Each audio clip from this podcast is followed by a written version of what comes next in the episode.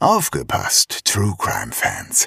Am 8. Juni 2024 bringen Zeno, Shaggy und Lisa ein exklusiv für diesen Abend gestaltetes Sommer-Special ihres True Crime Podcasts Mörderische Heimat auf die Bühne. In der einzigartigen Open-Air-Atmosphäre des Museumshofes Fulda werden dabei zwei echte Kriminalfälle zum Thema Sommer, Urlaub und Reisen vorgestellt. Zwei Fälle aus fernen Ländern, in denen einige von uns vielleicht auch schon ihren Urlaub verbrachten. Denn nicht nur in Petersberg und Poppenhausen geschehen Verbrechen. Auch in Portugal, Phuket oder Polynesien. Dazu gibt es wie immer spannende Einblicke hinter die Kulissen des Erfolgspodcasts Made in Fulda. Tickets gibt es bei allen bekannten Vorverkaufsstellen und unter kreuz.com.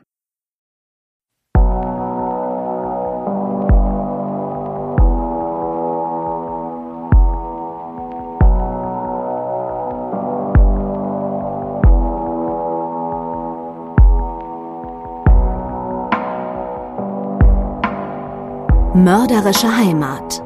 Der Kriminalpodcast mit echten Fällen aus Fulda, Osthessen und der Rhön wird Ihnen präsentiert von der Stadt Fulda und Rhönsprudel. Der Genuss reiner Natur aus den Tiefen des Biosphärenreservats.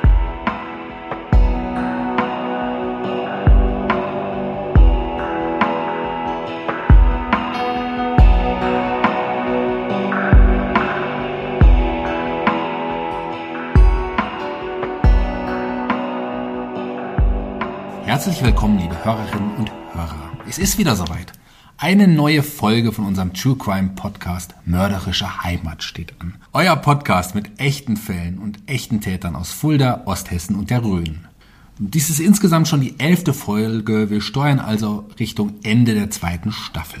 Auch diese elfte Folge bestreiten wir gemeinsam. Mein Name ist Shaggy Schwarz und mir gegenüber sitzt mein mörderischer Kollege Zeno Diegelmann. Hallo, Zeno. Das war ja mal eine ganz neue Überleitung. Wie schön du das verpackt hast und so mit einer Mystik drin. Wahnsinn. Nicht schlecht. Hallo Shaggy. Ja, du sagst es ganz richtig. Wir steuern stark auf das Ende der zweiten Staffel jetzt. Yes. Deswegen haben wir uns für das Ende wieder eine Doppelfolge überlegt, wie in der ersten Staffel auch schon. Das heißt, die heutige Folge und die nächste Folge beschäftigen sich mit einem und demselben Fall, aber wird in drei, äh, in drei sage ich schon, in zwei Folgen aufgeteilt.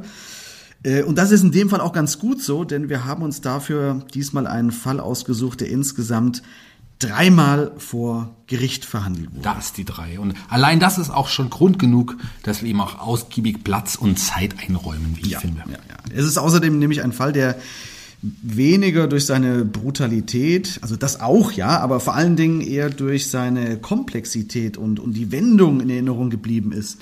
Das Ja, dann kann man so sagen. Kann man so auf jeden Fall so sagen. Und ich würde mal sagen, lasst uns doch mal reinhören, um welchen Fall es sich hierbei handelt.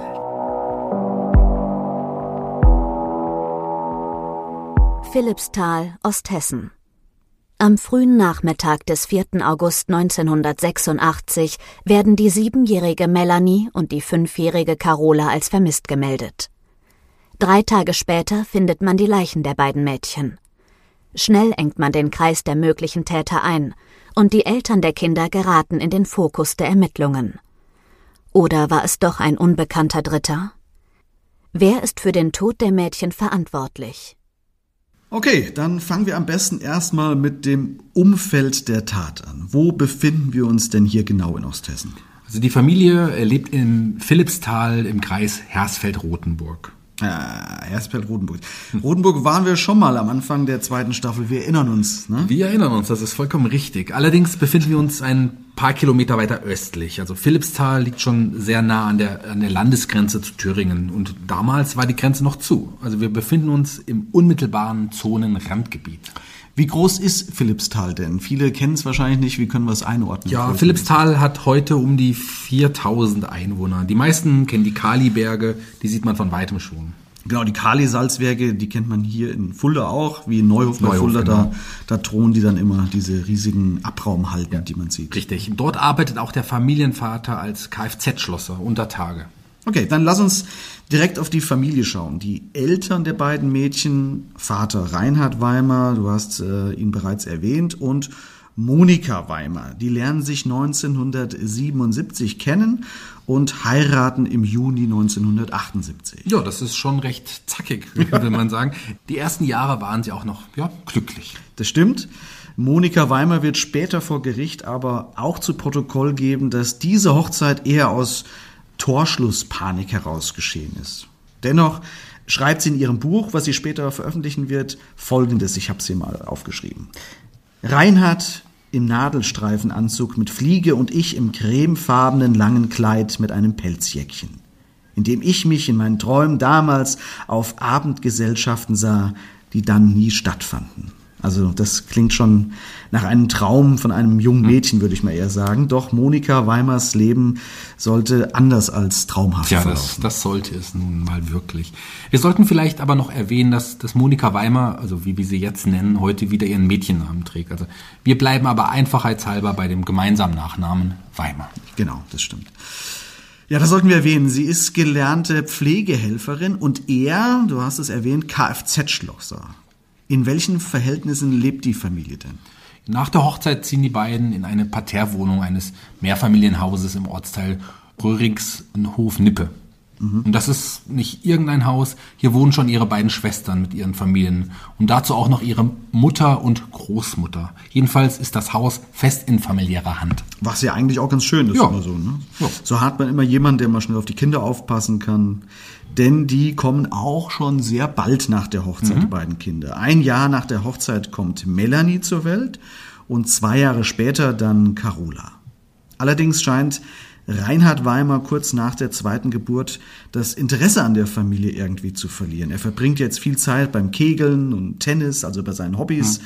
Er beginnt außerdem auch zu trinken und es kommt sogar zu Gewalt in der Ehe. Ja, seit Anfang 1985 hat Reinhard Weimar auch psychologische Probleme. Er hat Bewusstseinsstörungen mit ohnmachtsähnlichen Ausfällen, die er sich selbst nicht erklären kann. Das ist interessant, weil er später diesbezüglich auch noch eine ja, relativ steile These aufstellen wird. Aber weiter, da kommen wir später noch. Jedenfalls äh, liebt sich die Beziehung auseinander.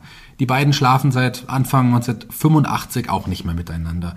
Sie ekelt sich angeblich geradezu vor ihm. Das wird später auch noch eine gewisse Rolle spielen. Ja, die Ehe ist also inzwischen gescheitert und man spricht von Trennung. Ja, man, man spricht von Trennung und nicht nur das, beide gehen auch bereits eigene Wege. Das heißt, was heißt, sie gehen eigene Wege? Von Monika weiß man, dass sie mit ihrer jüngeren Schwester Brigitte öfter ausgeht und andere Männer kennenlernt. Die Schwester ist mit einem US-Soldaten verheiratet. Wir erinnern uns noch an die Zeit des Kalten Krieges und die Amerikaner sind in Osthessen stationiert, unter anderem auch in Bad Hersfeld. Die Ehe der Schwester ist, muss man aber dazu sagen, ebenfalls Ja, schon genau. zerrüttet. Und so gehen die beiden Frauen gemeinsam aus, um neue Bekanntschaften zu machen. Und das machen sie auch. Mhm. Denn im Frühjahr 1986 lernt Monika Weimer, die jetzt 28 Jahre alt ist, den US-Soldaten Kevin P. in der Diskothek Musikparadies in Bad Hersfeld kennen. Die beiden beginnen jetzt eine Affäre. Aber war er nicht auch bereits verbandelt? Da war doch schon eine, eine Weile in Bad Hersfeld stationiert. Ja, äh, Kevin P. war schon seit November 83 in Bad Hersfeld stationiert und er war ebenfalls verheiratet und hatte auch drei Kinder. Seine Ehefrau war ihm nämlich im Mai 1984 mit den drei gemeinsamen Kindern nach Bad Hersfeld gefolgt, hatte dann aber wiederum ein anderes Verhältnis mit einem anderen Mann begonnen und war schließlich im Januar 85 von der US-Army wegen ihres Lebenswandels wieder zurück in die USA geschickt worden. Ja, ein, ein reges Bäumchen-Wechsellichtspiel, will ich mal man so sagen. sagen, ja. Das stimmt, es geht ziemlich her. Und auch Monikas Ehemann Reinhard Weimar bekommt das mit. Ja, das macht dann auch schnell die Runde, aber er nimmt das hin. Sie wird ja des Öfteren in, in der- dieser Diskothek gesehen und auch im Kali-Werk tuschelt man schon. Da, wo er arbeitet. Genau. Das bekommt er dann natürlich auch äh, mit. Und, Aber ihm ist es nur wichtig, dass sie ihn versorgt und ihm die Kinder nicht wegnimmt. Den Rest erträgt er. Ja, wobei er trägt, ist auch schon ein bisschen heldenhaft vielleicht, weil er vergnügt sich zu dem Zeitpunkt ja ebenfalls bereits anderweitig, oder? Ja, gen genau so ist es. Also etwa zum gleichen Zeitraum besuchte er des Öfteren ein Bordell in Bad Hersfeld, die sogenannte Bunny Bar. Bunny Bar. Bunny Bar. Bunny Bar. Die Bunny Bar. Lass uns noch ein bisschen bei der Konstellation von Monika Weimer und äh, ihrem Freund der Affäre Kevin P. bleiben. Das wird später auch noch wichtig werden. Wie verläuft denn diese Beziehung? Sind die wenigstens dann glücklich? Das scheint so. Also Monika Weimer verliebt sich jedenfalls in ihn und auch er wird später angeben, dass er Monika Weimer mehrfach gebeten hätte, mit ihm in die USA zu gehen. Mhm. Sie lehnt den Vorschlag aber ab und will lieber mit ihm in Deutschland bleiben. Zuletzt gibt es wohl vermehrt Streit über das Thema. Weiß sie denn von seinen Kindern und seiner Ehe eigentlich? Das ist insofern interessant, als dass es da unterschiedliche Meinungen gibt. Er mhm. sagt aus, dass er ihr von Anfang an wahrheitsgemäß gesagt habe, dass er noch verheiratet sei und dass er sich nicht scheiden lassen kann, solange er im Ausland stationiert ist. Okay, das klingt aber schon so irgendwie ein bisschen nach äh, wäre wenn und aber. Monika Weimer sagt dazu was anderes. Genau, aus. also sie behauptete, er habe sich ihr gegenüber als geschieden ausgegeben. Ah. Umgekehrt berichtet Kevin P. wiederum, dass sie ihm gegenüber behauptet hätte, geschieden zu sein. Also mhm. Er hätte sogar erst zwischen Ende Juli und Anfang August erfahren, dass sie noch mit ihrem Mann Rainer zusammen lebt und hätte ihr ein Ultimatum gesetzt. Ah, ja. Er verlangt, dass sie sich bis Ende Oktober scheiden lassen soll, sonst würde er alleine in die USA zurückgehen. Also gibt's auch da Stress. Und, ja, und Monika Weimer muss jetzt Entscheidungen treffen. Genau, Kevin P. macht ihr weiter Druck und sagt, dass er seinen Dienst bei der Army nur dann verlängern würde, wenn sie ihm bis dahin Beweise für ihre Scheidung präsentieren würde. Was sie aber ja nicht macht, denn sie ist ja, sie ist ja gar nicht geschieden. Ja, ja. also angeblich hat Kevin P. daraufhin dann damit begonnen, mit einer anderen Frau zu flirten mhm. und sie gefragt, ob sie mit ihm in die USA gehen würde. Mit der anderen Frau. Genau. Ja. Okay, es könnte also sein, dass Monika Weimer keinen anderen Ausweg mehr vielleicht sah und sich, also sage ich jetzt mal so frei raus, und sich ja. der Kinder entledigte, ja. um für ihren Lover Kevin P. frei zu sein. Das könnte also durchaus ein Motiv darstellen. Das könnte so sein, ja, genau. Okay. Dann kommen wir jetzt zum 4. August 1986. Das ist der Tattag. Ich weiß, das ist immer schwierig, wenn es sich bei den Opfern um Kinder handelt. Mhm. Das macht auch die Recherche für uns immer so ein bisschen schwierig, muss man an dieser Stelle mal sagen, weil wir entscheiden müssen, was erzählt werden muss und was erzählt werden kann und auf was wir lieber verzichten. Naja, gut. Und so sind wir diesen Fall jetzt auch wieder also angegangen. Ich, ich, ich beginne mal. Wir müssen noch ein klein wenig früher ausholen. In dieser Augustwoche ist es außergewöhnlich heiß und am Tag zuvor haben ja. Monika Weimer und Kevin P. einen, einen Badeausflug mit den Kindern gemacht. Auch hier war es vorher wieder zu Streitigkeiten gekommen. Streitigkeiten jetzt aber zwischen Monika und, und ihrem Kevin? Nein, nein, ich meine zwischen den, den Eltern der so. Kinder, also mhm. Monika und Reinhard. Ja. Er wollte nämlich mit zum Baden, was seine Ehefrau mit dem Ausspruch, du kannst doch gar nicht schwimmen, abtat. Mhm. Jedenfalls gehen Monika W. und Kevin P. alleine mit den Kindern schwimmen. Okay. Gut, sie kommen dann mit den Kindern zurück. Wir sollten noch das Alter vielleicht jetzt mal der beiden Mädchen ja. erwähnen. Melanie ist zu dem Zeitpunkt sieben Jahre alt und Carola ist fünf. Fünf, genau. Die beiden Mädchen werden dann nachtfertig gemacht, wie es so schön heißt, und um 20.30 Uhr verlässt Monika Weimer dann das Haus wieder, um sich erneut in einer Diskothek mit Kevin P. zu treffen. Mhm. Die beiden feiern und fahren danach noch zu einem abgelegenen Waldstück bei einer Thermischanlage und haben im Auto dann auch Sex. Yes. Danach fährt Monika Weimer ihren Freund zurück in die McFeeters-Kaserne und kehrt gegen drei Uhr nachts dann wieder zurück nach Hause. Was geschieht denn jetzt? Tja, das, das ist die große Frage. Also beide Elternteile haben am 4. August einen Tag Urlaub. Das mhm. ist ein Montag. In ihren ersten Anhörigen gibt Monika Weimer später an, die Kinder seien gegen 9.30 Uhr aufgestanden und sie hätte den Mädchen ein kleines Frühstück zubereitet. Mhm. Dann hätten sie die Töchter gegen 10.15 Uhr das Haus verlassen, um auf einen nahegelegenen Spielplatz zu spielen. Sie selbst sei um 10.50 Uhr mit dem Auto zur Post und Sparkasse nach Heimbolzhausen gefahren. Dann sei sie noch äh, in einen Supermarkt gefahren und habe dort zwei Becher Schmand und Orangeneis für die Kinder gekauft. Gegen 12.30 Uhr sei sie dann wieder zu Hause gewesen und habe das Mittagessen vorbereitet. Dann beleuchte ich mal die Aussage von Gerne. Reinhard Weimer. Er gibt an, er habe bis 10.30 Uhr geschlafen und habe seine Kinder auch bis dahin nicht gesehen. Er hat dann auf seine Ehefrau gewartet, die eine Stunde zuvor für verschiedene Erledigungen ja weggefahren war. Die sei dann schließlich gegen 12.15 Uhr wieder eingetroffen. Sie habe ihm davon berichtet, dass sie übrigens auf der Rückfahrt von einem LKW überholt worden wäre, der ihr einen Stein in die Windschutzscheibe mhm. geschleudert habe. Er solle sich dann um die Reparatur der Scheibe kümmern. Das wird später auch noch ein ganz entscheidender Fakt übrigens. Ja. Ne?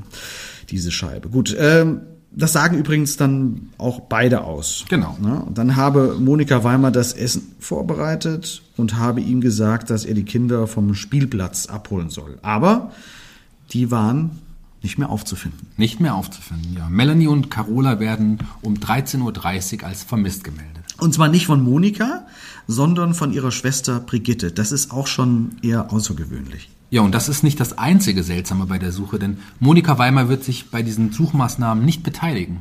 Ja gut, dann, gut, dann eine Art Schock könnte man vielleicht noch sagen. Ja. Zumal sonst wirklich alles und jeder nach den Kindern sucht, das ist trotzdem ein bisschen komisch, würde ich sagen, oder? Ja, ja, auf jeden Fall ist es komisch. Also jetzt startet eine riesige Suchaktion. Das Fernsehen sendet noch am gleichen Tag eine Vermisstenmeldung. Die Nachbarn suchen, die Polizei und der Bundesgrenzschutz und sogar die US-Army hilft mit. Es kreisen Hubschrauber über Philippsthal. Alle sind auf der Suche nach den beiden Geschwistern. Ja, fast alle. Fast alle. Ja, das ist schon seltsam. Ich würde doch, ich, also ich würde doch Gott und die Welt in Bewegung versetzen, um mein verlorenes Kind wiederzufinden, oder? Ja, und das, das wird ja alles auch noch eine Rolle spielen. Sucht der Vater denn eigentlich mit? Ja, also der hilft beim Suchen. Er wird mehrfach bei der Suche beobachtet gesehen. Mhm. Also zum Beispiel, als er an einem fünf Kilometer vom Wohnhaus entfernt gelegenen Kirmesplatz nach den Kindern fragt.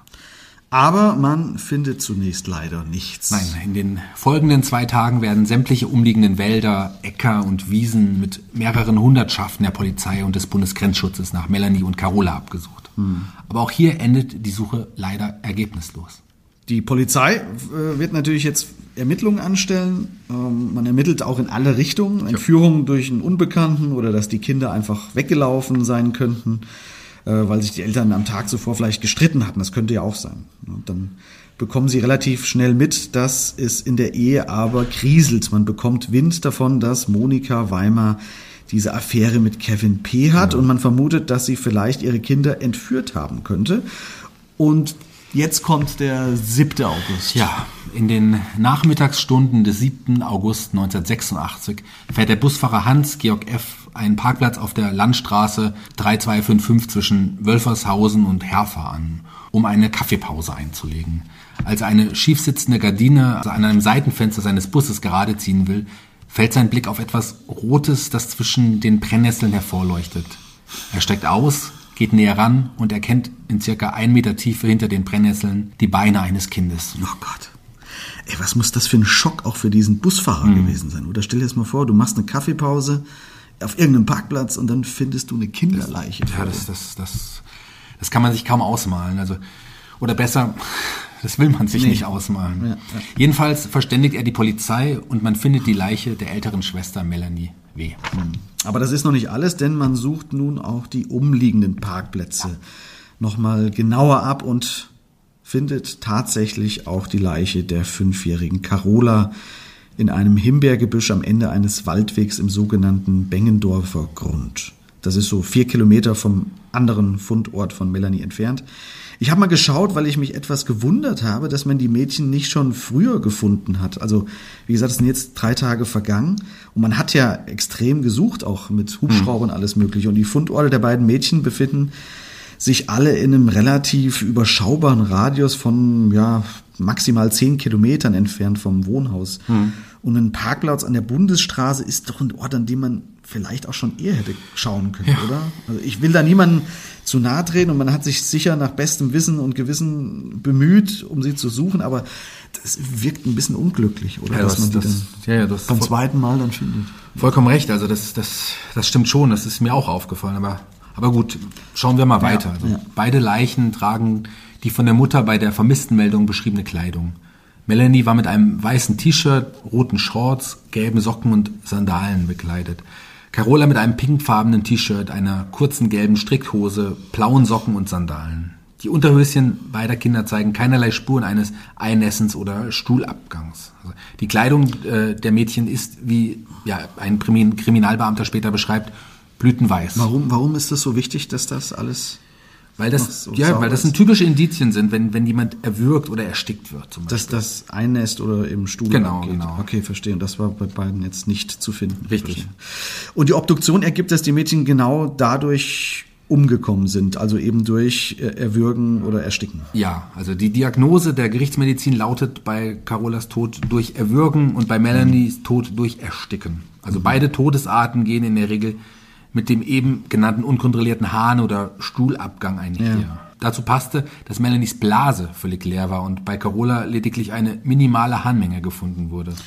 Das heißt eigentlich, wenn sie also erstickt und erwürgt wurden, müsste ihre Unterwäsche also verschmutzt sein. Es sei denn, die Kleidung wurde nach der Tat nochmal gewechselt. Tja, also das konnte ja kein Fremder. Also schließlich wurden die Mädchen ja in ihren eigenen Sachen gefunden.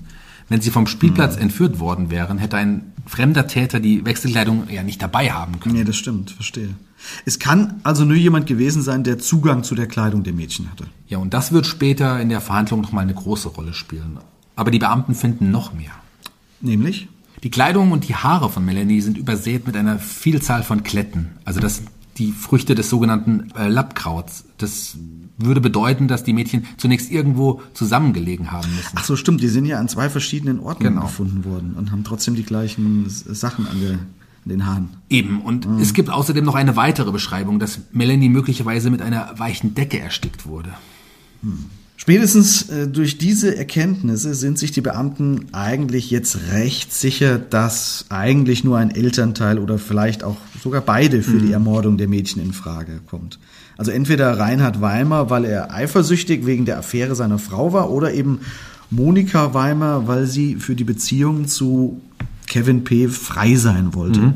So ein großer dritter Unbekannter gilt als ausgeschlossen erstmal. Röhrigshof Nippe liegt ziemlich abgeschieden und würde ein Fremder, da würde ein Fremder sofort auffallen. Und es verläuft sich auch niemand zufällig dort in dieses kleine Dorf. Das ist wirklich sehr Ja, klein. und deswegen konzentriert sich die Kripo auf die Eltern der Opfer und lässt die beiden auch nicht mehr aus den Augen.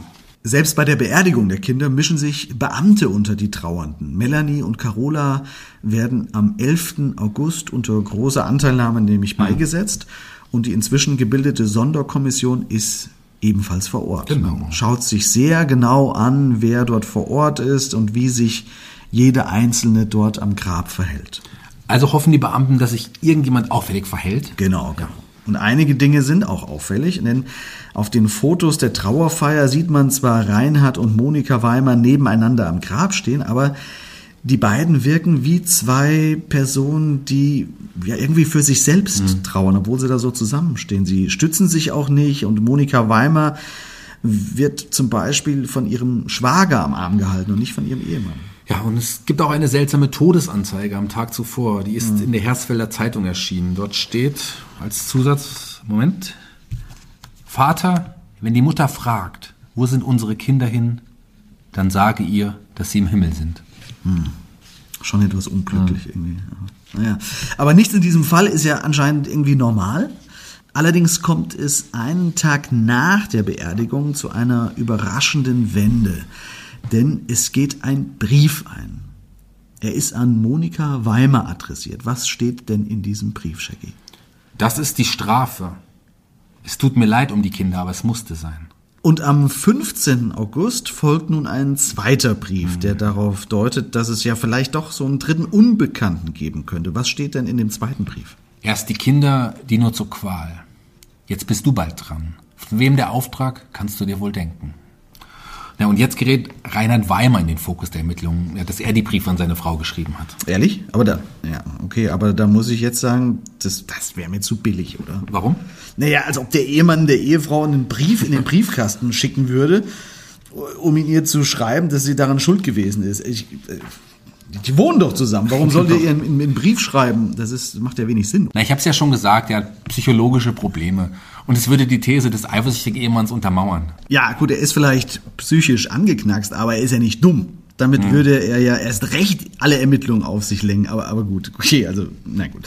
Zu dem Brief kommen wir ja eh gleich nochmal. Denn auch Monika Weimer verstrickt sich nun in diverse Widersprüche, denn es haben sich einige interessante Indizien aufgetan, Shaggy. Ja, genau. Ende August gehen bei der Sonderkommission erste Ergebnisse verschiedener Untersuchungen ein, die bei der kriminaltechnischen Abteilung des Hessischen Landeskriminalamtes in Auftrag gegeben worden waren. Es stellt sich unter anderem heraus, dass der Sprung auf der Beifahrerseite der Frontscheibe des Familienautos, also das ist ein weißer VW Passat mit so schwarzen Zierstreifen, Zierstreifen nennt man das, glaube ich, Ja. nicht durch Steinschlag von außen, sondern durch einen druckvollen Stoß von innen aus dem Fahrzeug heraus verursacht worden sein muss. Und jetzt gerät sie ins Schwimmen. Ah, wir erinnern uns aber auch nochmal dran, dass sie ja gesagt hat, dass sie vom LKW überholt wurde und es dann Steinschlag gab und so, okay.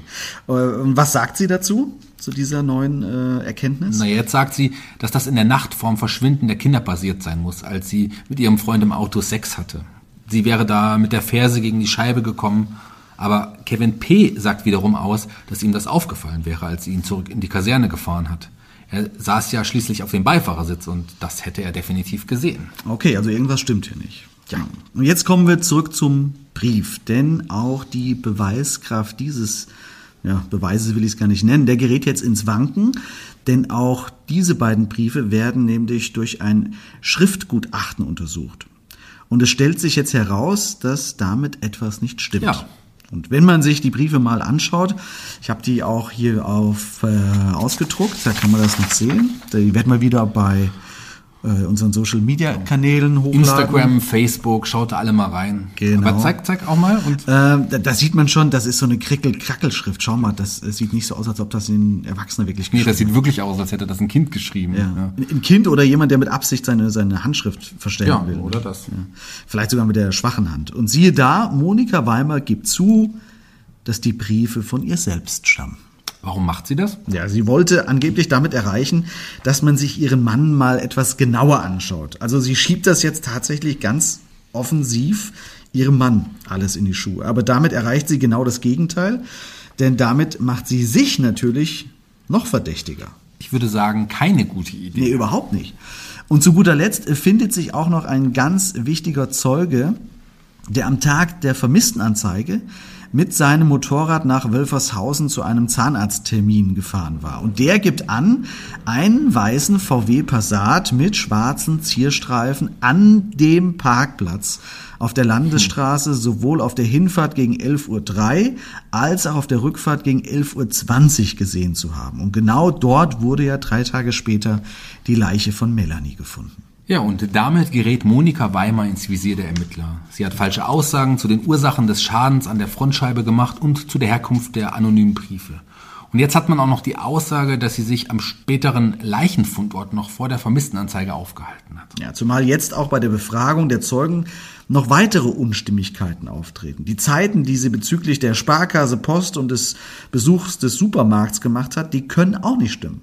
Ja. Sie hatte zum Beispiel behauptet, dass sie mit einem ganz speziellen Sparkassenmitarbeiter gesprochen habe.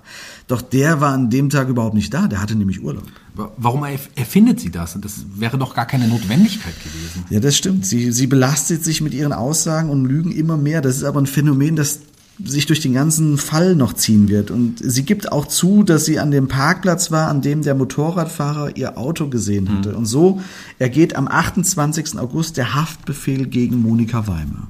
Und nun beginnt eine weitere Verhörsequenz, ein richtiger Verhörmarathon mit einem überraschenden Ende. Ja, Verhörmarathon hast du auch gut gesagt. Genauso würde ich es auch bezeichnen. Aber am Ende im Verhör am 29.08. gegen 11 Uhr vormittags kommt es dann schließlich zur Wende. Nach 15-stündigem Verhör atmet sie tief ein und sagt dann zu den Beamten, gut, dann sage ich jetzt die Wahrheit. Na, jetzt wird's spannend, denn jetzt tritt eine komplett neue Theorie zutage. Was beinhaltet die Aussage, die später als die Nachtversion in die Geschichte eingehen wird? Was, was gibt sie zu Protokoll?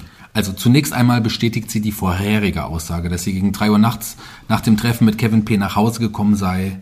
Beim Öffnen der Wohnzimmertür sei alles dunkel gewesen. Nur im Esszimmer habe Licht gebrannt.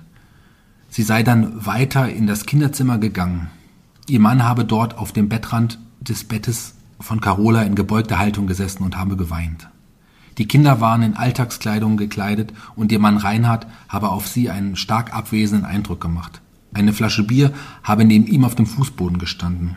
Die Kinder hätten im Bett gelegen und sie habe festgestellt, dass sie tot waren, indem sie den Arm der Kinder angehoben und losgelassen hatte.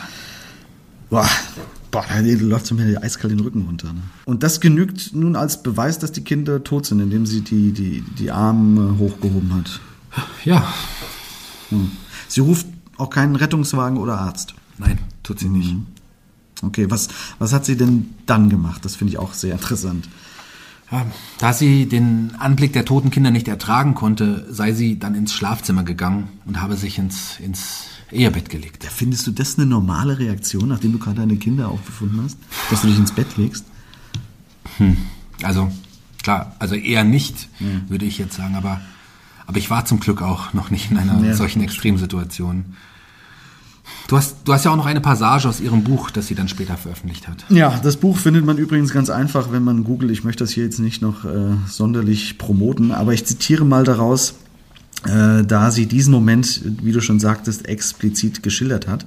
Also wir befinden uns im Schlafzimmer, nachdem sie ihren Ehemann Reinhard bei den toten Kindern entdeckt hat. Ich konnte nichts zu Ende denken. Mein Kopf war plötzlich ganz leer. Ich war wie betäubt, zu keiner Handlung fähig. Ich habe meinen Mann nicht angeschrien und auch nicht um Hilfe gerufen. Ich wollte nur eins, dass das alles nicht wahr sei. Soweit Monika Weimer. Was passiert denn laut Ihrer Aussage darauf dann noch? Nachdem sie einige Zeit benommen im Schlafzimmer gesessen hat und auch geschlafen habe, habe sie dann irgendwann Geräusche eines Autos gehört. Also des, des Familienautos. Nach einer Weile sei der Wagen dann irgendwann wieder zurückgekommen und ihr Mann sei zu ihr ins Schlafzimmer gekommen und habe zu ihr gesagt, jetzt kriegt keiner mehr die Kinder. Außerdem soll er dann noch beschrieben haben, wo er die Leichen genau abgelegt hat. Damit erklärt sie auch den Beamten, warum sie am nächsten Tag mit dem Auto dort an dem Parkplatz war. Sie habe noch einmal ihre Kinder sehen wollen, aber sie habe nur Melanie entdeckt. Die Vermisstenanzeige und ihre erste Darstellung über den Verlauf des Montagvormittags erklärt sie damit, dass sie Mitleid mit ihrem Mann empfunden habe und die Schuld für den Tod der Kinder auch bei sich gesucht hat. Womit auch endgültig aber die These eines geheimnisvollen Dritten jetzt vom Tisch ist, glaube ich. Ne? Sie sagt ganz klar, dass es keinen anderen Täter gibt. Nur sie und ihr Mann wissen, wie die Kinder zu Tode gekommen sind und wie die Mädchen an die jeweiligen Leichenfundorte verbracht worden seien. Okay, wow. Mit diesem Knaller machen wir jetzt mal einen Cut in unserer heutigen Folge, würde ich sagen. Da machen wir jetzt doch mal einen kurzen Cut und kommen zu unserer Expertenrunde nachgehakt. Wir können jetzt schon mal vorwegnehmen, dass die Presse in diesem Fall noch eine ganz, ganz besondere Rolle einnehmen wird. Und aus diesem Grund haben wir eine Expertin jetzt gleich bei uns, die sich damit auch sehr gut auskennt. Nachgehakt. Die Expertenmeinung. Mit freundlicher Unterstützung von Flottwerk. Seit 130 Jahren Ihr Experte für Gemüsewasch und Schälmaschinen für Großküchen. Flottwerk. Tradition aus Osthessen. Wir sprechen heute mit Heike Borufka, Gerichtsreporterin beim Hessischen Rundfunk und wahrscheinlich vielen Hörern durch ihren eigenen Gerichtspodcast Verurteilt bekannt, den sie ja sehr erfolgreich mit Basti Red hostet. Hallo, Frau Borufka. Hallo. Ja, wir sprechen gerade über das Familiendrama und den Mord an den beiden Geschwistern Melanie und Carola Weimer im osthessischen Philippsthal aus dem Jahr 1986. Vielleicht erinnern Sie sich noch an den Fall? Ich erinnere mich sogar gut an diesen weil ich in dem dritten Prozess und dann letztlich auch entscheidenden Prozess gegen sie war und über den auch berichtet habe. Ja, ich erinnere mich ziemlich gut an diesen Fall. Sehr gut, ja, da, da werfen Sie schon einen Blick voraus, denn dieser Fall wird die Gerichte und somit auch die Medien noch über Jahre hinweg beschäftigen. Erstmal so eine grundsätzliche Frage vielleicht vorab. Wie geht man denn in so einem speziellen Fall, es handelt sich ja hier um doppelten Kindermord, wie geht man denn da als Journalistin ran? Ist das eine andere Herangehensweise als bei, ich sage jetzt mal, einem klassischen Beziehungsmord oder so? Naja, wahrscheinlich wäre es geschwindelt zu sagen, nein, das machen wir natürlich mhm. immer gleich, weil wir sind ja schließlich Profis und haben Distanz zu allem. Ähm, es ist schon ein bisschen so. Ich, ich kann das schon ganz gut Distanz herzustellen, zu allem auch zu so einem Fall. Aber mhm. ähm, ganz ehrlich, ja, es ging um Kindermord, ja, das ist besonders schlimm, aber eigentlich ist es doch auch schrecklich, wenn Omas umgebracht werden mhm. oder, ja. oder andere Menschen. Also wenn es um gewaltsamen Tod geht, ist es immer fürchterlich. In dem Fall ging es mir fast eher so, dass mir diese Angeklagte leid getan hat. Monika Weimer. Ja. ja, das ist ja schon genau das Ding. Ne? Also man hat diesen Fall ja auch von der Presse ziemlich krass dargestellt und man hat ja schon schon so ein bisschen gewisse Rollen vorher eingenommen, bevor überhaupt das Gericht getagt hat, ne? Ja, das ging ja schon vor diesem ersten Prozess los. Ich meine, das war ja noch eine andere Zeit als heute. Mhm. Ähm, jetzt muss ich dazu sagen, den ersten Prozess, da war ich nicht. Aber wir kennen, also ich kann mich gut an diese Bilder erinnern, diese Unmengen an Presse, die da waren. Und ich meine, das war ja noch vor, ähm, bevor es diese vielen Privatsender gab, etc. Mhm. Ja, also es, wir sind ja noch weit im Vorhandy-Zeitalter. Das ist ja noch eine Zeit, wo Journalisten zu Telefonzellen gerannt sind, um ihre Berichte durchzugeben, was da auch wirklich ein Problem war. Das erzählen die Kollegen nämlich immer. Mhm. Aber wir, was wir natürlich haben, ist, wir haben einen Mordfall, wir haben zwei tote Kinder, wir haben, das spielt alles in, in, in sehr dörflichen Strukturen. Wir haben eine, damals musste man ja noch mutmaßliche sagen, Mörderin, die einen Geliebten hatte, dann war der auch noch ein US- Soldat und so. Ne? Das war ja, ich will nicht sagen ein Tabu, aber da, da, da steckte ja alles drin, was der Boulevardjournalismus und auch der andere durchsucht und da auch gefunden hat. Und was wir hier ja hatten, ist ganz früh so eine Spaltung. Also die einen waren davon überzeugt, die konnte es nicht gewesen sein. Und es ging bis zum Schluss, bis in den dritten Prozess hinein war das so. Da war eine Gruppe Studenten zum Beispiel, die hatte sich klar, so habe ich sie jedenfalls empfunden, festgelegt, sie war es nicht. Mhm. Und, ähm, und eben diese andere Seite, die gesagt haben, natürlich war dies und es ist eine böse Mörderin. Mhm. Ich glaube, das ist wieder einer dieser Fälle, wo es halt nicht so einfach ist, ja. Da ist halt null schwarz und weiß dabei hm. gewesen. So habe ich das jedenfalls wahrgenommen. Sie haben jetzt eben auch schon mal die Presse angesprochen. Die damalige Presse hat ja in diesem Fall eine nicht unerhebliche Rolle gespielt. Stichwort, ja, kann man sagen, Hexenjagd, Befeuerung der Lynchjustiz. Was darf Presse eigentlich? Ja, das darf Presse überhaupt nicht. Ich finde, ähm, die hat keine gute Rolle da gespielt. Ich finde, mhm. Presse spielt nie eine gute Rolle, wenn sie sich, und jetzt rede ich aber wirklich nur von, Stra von, so, von, von Prozessen. Das ist bei anderen Themen sicherlich anders. Aber wenn sie sich so gemein macht mit einer Seite, dann wird es schwierig. Mhm. Und ich finde, das hatten wir hier. Später haben wir das ja in anderen Prozessen auch wieder erlebt, so dieses, ähm, das ist nicht unser Job. Es ist nicht unser Job zu sagen, jemand ist schuldig oder nicht schuldig. Was wir machen können, ist auf irgendwelche ähm, Ermittlungsfehler hinweisen, über die berichten oder sie benennen, nicht nur hinweisen, sondern sie benennen. Das können wir alles machen. Das ist auch richtig und wichtig. Mhm. Aber uns als Richter aufspielen, das wird schwierig, finde ich. Das ist wirklich schwierig. Und das ist da schon passiert. Ja, insbesondere das Magazin Der Stern hat ja massiv in die Berichterstattung zum Prozess eingegriffen und hat und sogar ein. Ja. Und der Spiegel, ja. Ja, und der Spiegel auch noch, genau. Und haben ja sogar einen Teil der Gerichtskosten für Monika Weimar übernommen. Aber wurde hier nicht eine Grenze überschritten? Ich finde ja. ja. Ich finde ja.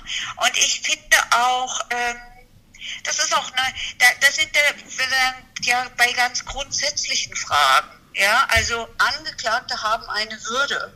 Und da können wir die noch so scheiße finden. Sie, mhm. sie behalten sie und sie müssen sie auch behalten. Und das bedeutet eben auch, dass es Grenzen geben muss. Mhm. Und die werden oder die sind in diesem Fall überschritten worden, ganz klar, gar keine Frage. Gibt wahrscheinlich bei vielen Kollegen ihrerseits äh, dementsprechend auch einige, die da wahrscheinlich ihr Ego vor ihren Beruf stellen? Oder äh, gibt es sowas ja. überhaupt wie so ein Ehrenkodex oder, oder ist das eigentlich eine, eine, eine romantische Vorstellung? Das ist eine romantische Vorstellung, gleichzeitig ist sie schon auch realistisch. Ja, natürlich gibt es einen Ehrenkodex, der ist ja sogar zum Teil festgeschrieben. Also das mhm. geht ja schon damit los, dass wir von mutmaßlichen Mördern reden, dass wir solche Namen nicht nennen. Das ist immer eine mhm. schwierige Frage, wo ist die Grenze? Monika Weimar ist ja sehr früh auch nicht Monika W. genannt worden, mhm. sondern Monika Weimar. Die hat ja versucht, dann später, indem sie den Namen geändert hat, mhm. ähm, so ein bisschen davon, also so ein bisschen, ja, wie will ich das nennen, so Privatsphäre oder Schutz zu finden. Hm. Und gelungen ist das nicht. Die heißt bis heute für uns Monika Weimar. Die musste ja. bis nach England flüchten, um wieder äh, Ruhe finden zu können. Ja, Sie haben es ja schon gesagt, es ist natürlich auch eine andere Zeit gewesen. Also auch die Bilder, die man damals vermittelt hat am Fernsehen, das waren ja wirklich Szenen wie früher bei einer Hexenverfolgung, was hm. man gar nicht mehr dachte, dass das möglich ja. ist. Aber, Aber Aber der Witz ist ja, also Witz in Anführungsstrichen, dass das dann später ja gekippt ist. Richtig. Am Anfang war sie die böse Mörderin, eiskalt, ja. Da- Das wurden doch auch immer die Augen von dieser Frau beschrieben. Und äh, die spielten dann im dritten Prozess in einem von drei Plädoyers eine Rolle, dass diese Au Augen Diamanten aussehen würden und nicht eiskalt und so. Also das, das, das führt ja dann wirklich zu seltsamen Auswüchsen, um es mal freundlich zu formulieren. Und dann, das ist ja gekippt. Also von der bösen, eiskalten Mörderin ist es ja dann so geworden, dass äh, viele ihre Position eingenommen haben und dann plötzlich den Kampf auf der anderen Seite geführt haben. Ja, Das ist absolut, absolut äh, ein Phänomen gewesen, was wahrscheinlich heute die Presse aber auch noch diese, diese Klaviatur öfters mal bespielt, könnte ich mir vorstellen. Aber würde es heute noch so vorkommen oder war das schon auch ein bisschen der Zeit geschuldet? Oder anders gefragt, wir haben ja schon gesagt, heute gibt es ja viel mehr mit Persönlichkeitsrechten, Datenschutz und so weiter. Äh, würde das heute noch genauso aussehen können? Oder? ja. Ja. Aber ja, wir brauchen uns ja nur den Fall Kachelmann anzugucken. Ich meine, da wissen wir doch mittlerweile alles. Wir wissen, wie er seine Geliebten alle genannt hat, dass die Lausemädchen hießen. Wir wissen auch, was er mit denen getrieben hat und so. Da, da gab es doch keinerlei Scham. Und auch da haben wir ja das Phänomen, da haben wir dann mehrere es es ist ja schrecklich für mich als Frau sagen zu müssen, dass das immer Journalistinnen in diesen Fällen sind, ähm, die sich dann da so positionieren und auf die eine Seite und auf die andere und die eine besorgt ihm dann auch noch einen Anwalt. Also das ist schon vergleichbar, finde ich. Und da sind wir viele, viele Jahre weiter. Ja. Hat die Presse andererseits so viel Macht, dass sie auch Einfluss auf, auf Urteile haben könnte? Naja, also wenn wir uns den Fall Monika Weimar angucken, kann man schon auf die Idee kommen. Ich, ich weiß nicht, das wird uns nie jemand beantworten.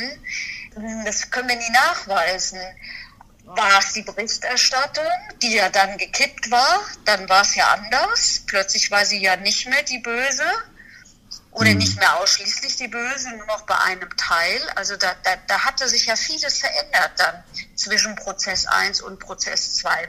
Ich glaube sehr wohl, dass Presse Einfluss hat. Das sind doch alles Menschen, die da sitzen und auch die sind eitel, die wollen genauso gefallen. Also die Justitia ist nicht immer ganz so blind. Naja, also die bemühen sich ja schon darum. Ich will auch keinem Gericht unterstellen, dass sie so urteilen, wie es die Presse von ihnen erwartet. Aber es gibt viele Fälle, da bin ich mir relativ sicher, die wären anders ausgegangen, wenn sie nicht so viel äh, Öffentlichkeit hätten. Das ist häufig gut übrigens. Das ist häufig sehr gut, weil nämlich hingeguckt wird. Und weil man es sich da eben dann doch nicht so leicht macht, wie man sich vielleicht leicht machen könnte, wenn es keiner merken würde oder keiner aufpassen würde. Absolut. Ich, ich hätte noch eine Frage, es geht eher so ein bisschen fast im persönlichen Bereich, aber das Recherchieren ist ja oftmals nicht das Leichteste, das merken wir ja bei unserem Podcast auch.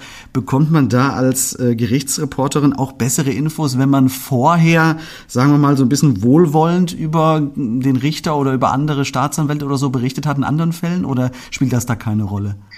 Na, sagen wir mal so, das sind alles Menschen und die reagieren natürlich auch auf persönliche Dinge. Und wenn ich mich mit denen gut verstehe, dann ist die Chance größer, dass ich mal ein bisschen mehr erfahre als andere. Aber äh, ehrlich gesagt ist meine Erfahrung eher die, wenn ich gut mit Informationen umgehe und nicht alles einfach rausdonnere und in allem ähm, ich kann ja, ich kann ja Informationen so und so verkaufen. Also verkaufen ist jetzt Ja, so böse, äh, ihr wisst schon, was ich meine. Ähm, dann, dann erfahre ich natürlich schon mal mehr. Und jetzt in, bezogen auf mich ist es natürlich so, ich bin seit tausend Jahren gefühlt am Gericht. Ich habe da ein Studio und ein Büro. Also manchmal denke ich, ich wohne da. Und äh, ich kenne natürlich da meine Nachbarn. Und meine Nachbarn und Nachbarinnen sind äh, RichterInnen und Staatsanwältinnen. Klar, sieht man sich ja, Ja. auch das häufige Da Mal. Ne? man sich, ja. klar, ja. Aber es ist wahrscheinlich wie bei vielen Dingen, äh, sagen wir, das menschliche Maß an was richtig und was falsch ist. Wenn der Kompass stimmt, dann ist das wahrscheinlich nicht das Schlechteste. Meinem Leben, oder? So ist es. Ja, dann würde ich sagen, vielen Dank, dass Sie sich die Zeit genommen haben, Frau Berufka. Ähm, Sie haben uns sehr weitergeholfen. Vielen Dank für die Einblicke. Das freut mich, danke. Und wir geben gerne nochmal den Hinweis, äh, bitte anhören, auch äh, beim HR und auch, glaube ich, in der Mediathek von ARD oder wo das zu sehen ist, Ja. vor allen Dingen auch, ne? Ähm, Ja, nämlich und der bei Gerichts YouTube. Und auch bei YouTube, natürlich. Bei YouTube, der Gerichtspodcast verurteilt. Vielen, vielen Dank. Danke. Ich danke. Ja, Shaggy, damit kommen wir jetzt auch schon langsam so Richtung Zielgerade des ersten Teils unserer Doppelfolge. Welches Zwischenfazit können wir denn ziehen? Jetzt ist ja diese neue These hier auf dem Tisch. Es ist auf jeden Fall ein verwirrender Fall, der mehr Fragen als Antworten aufwirft. Und wir verraten nicht zu viel, wenn wir behaupten, dass dieser Fall noch lange nicht abgeschlossen ist und es noch viel mehr ihre Wendungen und Windungen geben wird. Ja, ja, ja, sowas, Ja. sowas von. Wir fassen das, was bisher passiert ist, jetzt mal kurz zusammen, würde ich sagen. Okay. Also, Monika und Reinhard Weimer führen eine Ehe, die in Trümmern liegt. Sie hat eine Affäre mit einem Soldaten, den sie bei nächtlichen Ausflügen mit ihrer Schwester kennengelernt hat. Und ihr Ehemann Reinhard toleriert es, ja, mehr oder weniger, kann man sagen. Er führt auch sein eigenes Leben, geht seinen Hobbys nach und arrangiert sich mit der gesamten Situation. Zumindest scheint es so. Genau. Und dann verschwinden angeblich die beiden gemeinsamen Töchter am helllichten Tag und eine riesige Suchaktion startet. Man findet die Leichen der beiden Mädchen einige Zeit später und man vermutet, dass entweder der Vater oder die Mutter die Kinder umgebracht haben. Genau, ich mache weiter. Bei den Verhören verstrickt sich Monika Weimer aber immer mehr in Widersprüchen. Wir haben die zersprungene Autoscheibe und das Problem, dass ihre Angaben bezüglich Bank- und Postbesuchen nicht stimmen können. Außerdem fingiert sie, eigentlich komplett ohne Not, Komplett, ja. zwei Briefe, die ihren Ehemann belasten sollen. Schließlich gibt sie zu, dass die Briefe gefaked sind, wodurch sie endgültig zur Hauptverdächtigen wird. Und als sich die Schlinge immer mehr zuzieht, erzählt Monika Weimer den Beamten schließlich die Wahrheit, nennen wir es mal so. Ob das wirklich die Wahrheit ist oder nur eine weitere Finte, das klären wir in der nächsten Folge. So ist es. Und dann werden wir auch in den Verhandlungsprozess einsteigen, der ebenfalls einige Besonderheiten aufweisen wird. Und bevor wir es vergessen, wir haben noch ein besonderes Highlight, lieber Zeno. Möchtest du das vielleicht sogar Ja, verraten? ja, ja, stimmt. Ja, klar, unbedingt. Na, nee, erzähl du es, erzähl du es. Okay. Wir werden nämlich natürlich auch in der nächsten Folge einen Experten am Telefon haben. Und für die letzte Folge unserer zweiten Staffel haben wir weder Kosten noch Mühen gescheut und haben niemand Geringeres als den Mann für den Podcast gewinnen können, der damals das Urteil gefällt hat. Genau. Wir sprechen nämlich mit einem der damaligen Richter des Oberlandesgerichts Fulda, nämlich Herrn Peter Krisch. Also, freut euch drauf, das wird wirklich ein echtes Highlight und ein echtes Insiderwissen, was wir dort erfahren werden. Wir freuen uns auch, und zwar, wenn ihr in 14 Tagen wieder einschaltet, dann zur letzten Folge der zweiten Staffel. Schreibt uns gerne bis dahin auf Instagram oder Facebook, folgt uns da, schreibt eure Meinungen, euer Lob, eure, Anregungen, Anregungen, Ideen, ja, ja. zu diesem Fall oder auch zu anderen Fällen. Bis dahin sagen wir auf Wiederhören und passt auf euch auf. Euer Shaggy Schwarz. Und Zeno Diedelmann.